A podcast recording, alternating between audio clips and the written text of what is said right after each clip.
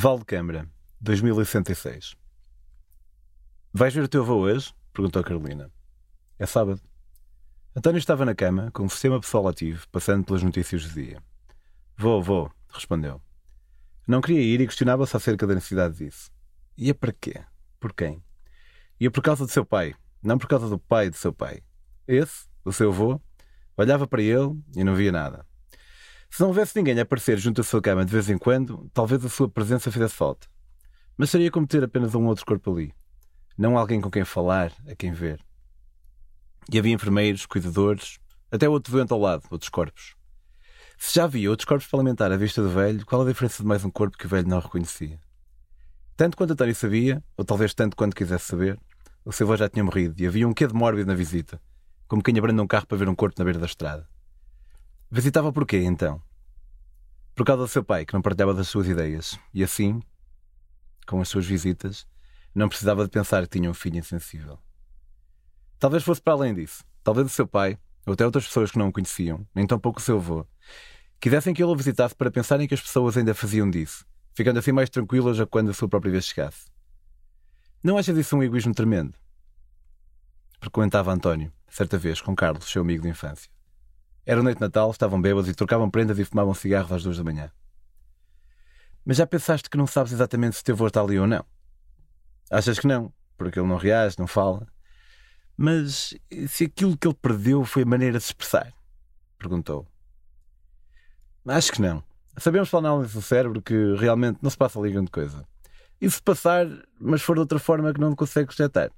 Não achas que é um risco demasiado grande para se correr? Perguntou Carlos. Como assim? Então, se assumires calminhos com a probabilidade de eles até sentirem a presença dos seus entes queridos, que não assumi, interrompeu António. Está bem, mas faz-me essa vontade. Se assumires isso, o risco de deixar alguém a sentir-se abandonado para sempre não vale a pena ser corrido. E além disso, o que é que te custa? Custa-me ver o meu avô assim. Então quem é o egoísta aqui? Perguntou Carlos com um sorriso mordaz. António entrou no carro comum e foi conduzido até ao hospital de São João da Madeira. Saiu e o carro seguiu o seu caminho. Bem-vindo, António. Seu avô está no quarto 112, o mesmo desde a última visita. Ouviu no seu implante. Precisa de direções? Não, respondeu. Entrou no quarto e reparou no outro velho, numa cama junto à janela. Tinha cabelo cinzento escuro, estranhamente longo para um velho, talvez uns 20 centímetros, bigode e pera quase pretos. Tinha os olhos fechados, parecia morto. Estás a ler para o avô? Perguntou António Filipe, seu primo. Sim. O que é que estás a ler? José Luís Peixoto, aquele que morreu semana passada. Falas como se houvesse tantos prémios Nobel que seja preciso explicar quem é. O que é que se passa? Estás bem? Perguntou Filipe, notando alguma hostilidade. António puxou uma cadeira e sentou-se ao lado do primo, entre as camas do seu avô e do outro velho. Sim, está tudo, está tudo. Só que. Hum, esquece. Não, diz lá, insistiu Filipe, desligando o seu sistema pessoal. António fixou o olhar do avô, que tinha os olhos perdidos no teto. Pá, é só que isto. Isto está cá de mim. O quê? Perguntou Filipe, tentando decifrar o estado de espírito de António. Isto, pá, o avô, assim, ele está morto, pá. Fala baixo. Fala baixo para quê? Porquê? Porque ele pode ouvir. Acredita quem me dera que ele ouvisse. Quem me dera que ele neste momento estivesse a pensar. O cabrão de António pensa que eu não o ouço. Mas infelizmente ele nem pensa sequer. Não consegue respirar sozinho, precisa de um ventilador. E o que me fode, sabes, Filipe, é que tanto os caralhos do PNC que vieram com esta merda direita à vida e que deram revogar a eutanásia, Quantos do PSD fizeram cedências na coligação num direito adquirido há décadas para terem maioria absoluta? Um direito dos anos 20, pá. O meu problema é esse, Filipe, percebes? Se temos provas científicas que apresentam um avô como se estivesse morto por dentro, aliás, mais que isso, se ele deixou no seu testamento vital que nunca queria viver assim. Desculpa, a culpa não é tua. Desculpa. Só que isto. Isto deixa-me triste, pá. Desabafou António, os olhos umedecendo-se um pouco. Esticou o braço esquerdo e apertou a perna do avô. Psst! Ouviu António atrás de si. Estava sentado no mesmo sítio, na mesma cadeira, a olhar para o avô, mas a pensar numa enfermeira com quem se cruzara. Saíra de um elevador, tinha cabelo vermelho e vinha a chorar. Olhou para ele com uma expressão de quem não sabe de onde vem e que contrastava com a sua beleza irreverente. Tinham passado duas semanas e, ao longo dessas duas semanas, o velho partilhava o quarto com o avô estava sempre a dormir razão pela qual António não olhou para trás, imaginando ser um qualquer som involuntário. António, ouviu agora, virou o pescoço. Olá, António. Pedro. Prazer. Olá, Pedro. Respondeu, surpreso. Então o velho abriu os olhos e falava. Estás sozinho? Perguntou. António olhou à volta confuso. Sim, estou sozinho. Oh, eu sei que estás sozinho, consigo ver isso. Não estou maluco como Thomas. Estou a perguntar se foi mais alguém. Estranhamente, e apesar de algum sigmatismo, o velho falava com uma clareza inesperada. Podes virar-te se quiseres. Sim, sim, claro, desculpe. Trata-me por tu. Mas, anda lá, só te vai gostar duas vezes. Ok, ok, respondeu António, enquanto girava um pouco na cadeira, apoiando o braço no encosto. Diga. Diz, diz, diz. Corrigiu. Vem alguém ter contigo. Uh, sim, a minha namorada vem ter comigo daqui a nada. Ok, a Carolina, não é? António, queria pedir-te um favor. É muito importante. Sei que é estranho, mas acredito que não faria se não fosse mesmo necessário, ok? Sim, sim. Diga, diz, diz, diz. O teu avô nunca tem visitas nesta semana no horário da tarde. Achas que podias visitar-me? Não é pela companhia, não preocupes, não tens de fazer sala nem ter conversas de circunstância. Quero dizer-te algo, só isso. Pode ser. Mas durante a semana tens. Já sei, já sei, tens consultas. Mas como psicólogo deves conseguir arranjar uma horinha livre. Por favor, António, por favor. Pedro olhava nos olhos como se a sua vida dependesse disso. E o não saber de António em relação ao que o esperava, tanto o retraía quanto o seduzia. Que quereria, Pedro? Eu vou ver o que posso fazer, respondeu, enquanto Carolina entrava no quarto. Prometes que pensas bem nisso? Não posso exigir que venhas, mas prometes-me prometes que pensas nisso. Pedro apanhou a Carolina. Disse Pedro, enviando um sorriso à namorada intrigada de António, antes de voltar a virar a cabeça e fechar os olhos. O carro não vem? perguntou Carolina. Vem, está atrasado quatro minutos. O que é que o senhor queria? Quer que eu vá visitar? Visitá-lo? Porquê? Conheço, eu lembro-me alguém. Não, não conheço lado nenhum.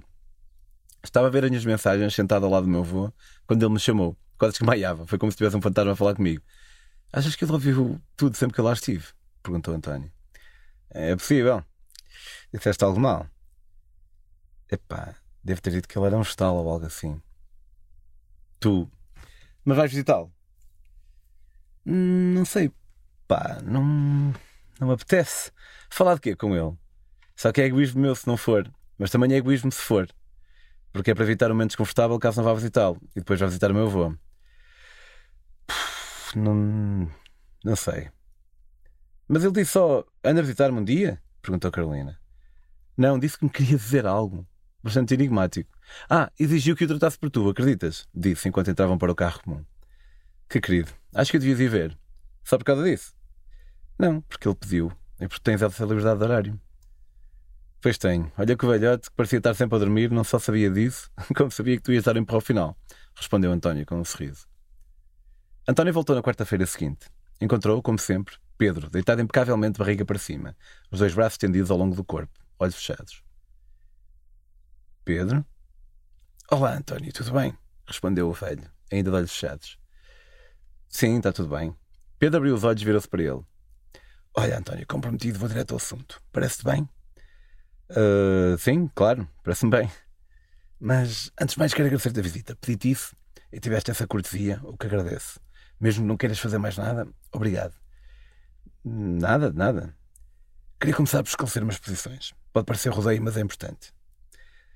Que diria se dissesse que sou contra a eutanásia? Diria que é essa opinião e que eu respeito apesar de.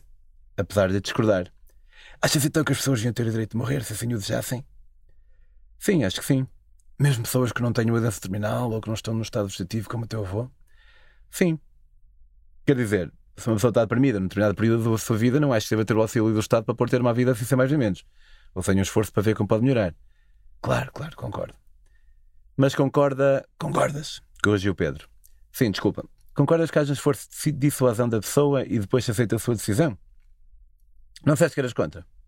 Não, eu perguntei o que dirias se eu dissesse que era contra. Clarificou o velhote com um olhar matreiro. Concordo que em determinados casos haja algum esforço para dar a volta, com limites. Mas noutros, tipo em caso de pessoas de idade avançada que sentem ter perdido a dignidade de vida, deve ser facilitada a morte. Sempre fez uma confusão enorme esse termo, dignidade de vida, sabes? Mas uso porque tornou-se uma palavra matriz esta cinema toda. Porquê é que te faz confusão? Olha, António, que as pessoas possam dar aos outros a sua própria definição de dignidade de vida. Diz-me uma coisa: achas que a moralidade escota na legalidade? Não. Há coisas, há coisas ou ações morais que são ilegais e o contrário. Acho que são em estados religiosos é que existe essa noção. Entendo, mas estás errado. Ficarias surpreendido. Quando eu era da tua idade, fumar erva era ilegal e de uma geração para outra a percepção moral era totalmente diferente. Os mais velhos achavam imoral e, no fundo, era só porque era ilegal. E não era um estado religioso. Hoje em dia ninguém quer saber. Mas então, desculpa, para permanecermos focados e só para esclarecer.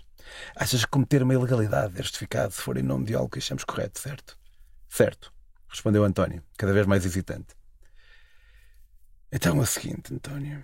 Foi-te ouvindo ao longo das visitas que fizeste ao teu avô. Gosto da clareza do teu pensar e da assertividade das tuas ideias. Pareces um pouco teimoso, por vezes, podias melhorar isso. Mas, no geral, gosto da pessoa que me parece ser. Faz-me lembrar de mim próprio quando era mais novo. E agora que digo isso, vejo que neste elogio está um elogio a mim mesmo. Mas adiante. O que eu te vou proporcionar é uma oportunidade de, sem qualquer tipo de consequência negativa para ti em termos legais, estar à altura das tuas ideias. Eu quero morrer. E ninguém me ajuda a morrer. Ajudas-me a morrer, António. António sentiu como se lhe tivessem retirado todo o ar do corpo. Os pulmões, o coração, o seu fígado, o seu estômago, tudo desapareceu, deixando no seu lugar um vácuo. À surpresa do pedido, misturava-se a surpresa com a sua própria surpresa, pois, agora que em dois segundos pensava na conversa, tudo indicava aquilo. Uh, mas. Eu sei, António, acredita que não te peço isto de ânimo leve e acredita que percebo que seja uma bomba para ti. Sei que era a última coisa que esperava da fim hoje. Mas está lá perto, eu percebo bem isso. E espero que a clareza das minhas ideias e do meu discurso ajude a que não me vejas como um tolinho. Acredita que se há alguma faculdade que tenha é mental. Mas é única, percebes? As palavras iam escurecendo e Pedro fez uma curta pausa. Consigo falar, consigo ouvir, consigo pensar, mas não consigo ir a lado nenhum. Nem o cu consigo limpar. Sei que já vivi tudo. E o mais triste é não ter esperança, percebes? Não percebes? Claro que não. E de certa forma, ainda bem. Mas acredita que não há. Isto é, pelo menos para mim, não há. Nem nunca houve um sentimento pior que a falta de esperança. Não é como se eu tivesse tido um AVC uma doença qualquer e com muito, muito esforço houvesse uma pequena probabilidade de conseguir voltar a andar, ser independente. Acredita, António, e. Podes. Interrompeu-se, como que apontando com os olhos para a sua própria face e depois para uma mesinha de cabeceira. Pedro seguiu-lhe os movimentos e tirou um lenço que usou para enxaguar algumas lágrimas que haviam traído a clareza de seu interlocutor. Obrigado. Acredita, António, que se houvesse a menor possibilidade eu agarrava com todas as forças. Mas é como há dias contavas ao teu primo Filipe sobre a rasteira intelectual que o teu amigo Carlos te fez. É óbvio que nunca se sabe. Mas também nunca se sabe se não vai entrar por aquela porta um elefante verde um dia. Nunca se pode provar algo assim. É um exercício fútil. Darmos qualquer tipo de alento a estas ideias. No meu caso, por exemplo, acreditar que uma possível evolução científica me salve pode ocorrer em mais, não sei, três meses, meio ano, um ano, dois anos a sofrer. E para quê? para que as pessoas possam ir habituando à ideia de que vão morrer e para que se possam sentir bem, sabendo que tentaram tudo. Mas a sua, a tua família, a minha família, António, padece o terrível problema que é o facto de ser composta de seres humanos. A minha esposa é a mulher, a pessoa mais dócil e dedicada que eu já conheci.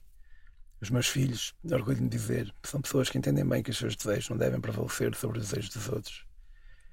Mas aqui, neste caso, não sei, António, é demasiado forte, demasiado próximo. E eu falo bem demais para que achem que a minha vida vale a pena viver, mas não falo suficientemente bem para escrever ser do contrário, percebes? Posso ir lá fora. Não demoro, prometo. Pediu António. Ajudar uma pessoa a morrer. Claro que não. Era a favor da eutanásia, mas não assim. Era do Estado de dever de providenciar os direitos fundamentais das pessoas, não de cada um. Se cortassem de vez com as reformas, como se falava, deveria ele tirar o dinheiro do seu bolso para dar a quem precisava. Pensava e sentia-se enfiar-se em cruzilhadas estúpidas. Pois sabia bem que procurar exemplos alternativos para justificar a sua própria cobardia não só fazia, não fazia sentido, como eram mal escolhidos. Pois, afinal de contas, se o Estado falhasse aos pensionistas, porque não deveria ele contribuir diretamente? Estava quente por dentro, via-se confrontado com algo que nunca equacionara e sabia ao mesmo tempo que quanto mais tempo ficasse lá fora a dar as voltas à sua própria cabeça, mais difícil seria voltar para dentro. Mas Pedro, apesar de tudo o que me disseste, podes ler, podes viajar com a realidade virtual, estar em qualquer lado, mas acima de tudo podes continuar a ver os teus filhos crescerem, os teus netos, caso tenhas netos. Há tanto por que viver, não achas? Pedro suspirou, tentando que António não visse nisso irritação. Para mim, não, António. Ouve. Eu entendo as tuas intenções. Tens uma ideia e não achas que estava, caiba a ti a sua conclusão. Há mil coisas que eu podia dizer-te. Mas tenho muito medo de estar a manipular. Isto é muito importante para mim e para ti também. Quer mexidos, quer não. Porque hoje em diante será sempre aquele que fez ou aquele que não fez. Não, António, estás a ver, já, já, não, já não sei se não estou a ser manipulador. Só quero dizer que faças o que fizeres. Aprecio o facto de que isto é, também é importante para ti. Especialmente por não parecer o tipo de pessoa que acha assim algo trivial. Mas vamos fazer assim, se me permites. Podes pegar naquele livrinho ali. Pediu, apontando para a mesinha cabeceira. Era um livro antigo. A capa gasta mostrava uns montes cinzentos e uma espécie de planeta da mesma cor. Fui eu que escrevi esse livro. Lancei em 2019 é sobre uma viagem que fiz à boleia da cidade de Panamá à cidade do México, em 2018. Chamei-lhe lugares comuns, porque o lugar comum é algo que sempre fugi. Talvez nunca consegui totalmente escapar. E também porque. Hum, deixa, no fim percebes. Houve mais viagens antes e muitas mais depois, mas é o livro tenho aqui. Não vou insistir mais contigo. Vou só pedir-te que leves o livro e que o leias. Aliás, nem isso. Vou só pedir que tentes lê-lo. Se achares terrível e não quiseres continuar, nem voltar a falar disto, eu continuo a dormir ou a fingir que estou a dormir quando vieres visitar o teu avô. Não tens de preocupar comigo, mas espero que leias e que, ao leres, percebas que eu sei o que é a vida. E a vida para mim não é isto que eu tenho agora e que vou ter para sempre. Não sei se tenho direito de pôr nessa posição. Pensando neste momento, não parece, mas se eu ouvisse esta história da boca de outra, ia achar que fazia sentido. Talvez tu também. É que nós somos esse outro trem para outra pessoa qualquer. Peço-te penses nisso com essa lógica. Leva o livro então, por favor. Lê-o ou tenta lê-lo. Visita a meio se quiseres, não fales mais comigo se não quiseres também. Se por fim concordares, posso partilhar contigo o resto das minhas ideias acerca de como lá chegar. Obrigado por me ouvires. Escolha do que escolheres. O que é que se passa? Perguntou Carolina, acabada de chegar de trabalho. Porquê? Devolveu o António. Estava acordado, mas sentiu como se aquela voz a tivesse recuperado de outra dimensão. Estás sentado em frente ao ecrã desligado? Não estás com o sistema pessoal ativo? Estás a olhar para o ar só? Ah, por acaso estava. Estava a pensar. Respondeu. O seu olhar saltou do livro de Pedro para Carolina, permanecendo aí os segundos a que a cortesia obrigava, e regressou de imediato para a capa cinzenta na mesinha da frente. Tinha medo de o abrir. Então, o que é que o senhor queria? Uh, que foi? Hum, sabes que eu não te quero mentir-te nunca. Permite-me não te dizer, ok? Pelo menos não ainda, ok? Fica só a saber que está tudo bem. Mas. Ui, que estranho. Eu sei, eu sei que é estranho, mas confia em mim, por favor. E não insistas comigo. Faz isso por mim, ok? Uh, ok, amor, tu é que sabes. Isso aí é um livro físico. É, é dele. Foi ele que escreveu, pedi-me para ler. A sério, já leste algum livro físico? Acreditas que não? Claro que acredito, também não, e vais lê-lo. António respirou fundo, debruçou-se um pouco, pegou na obra. Sinto que tenho, disse, abrindo a primeira página. Uma que mudaria o seu caminho, irremediavelmente.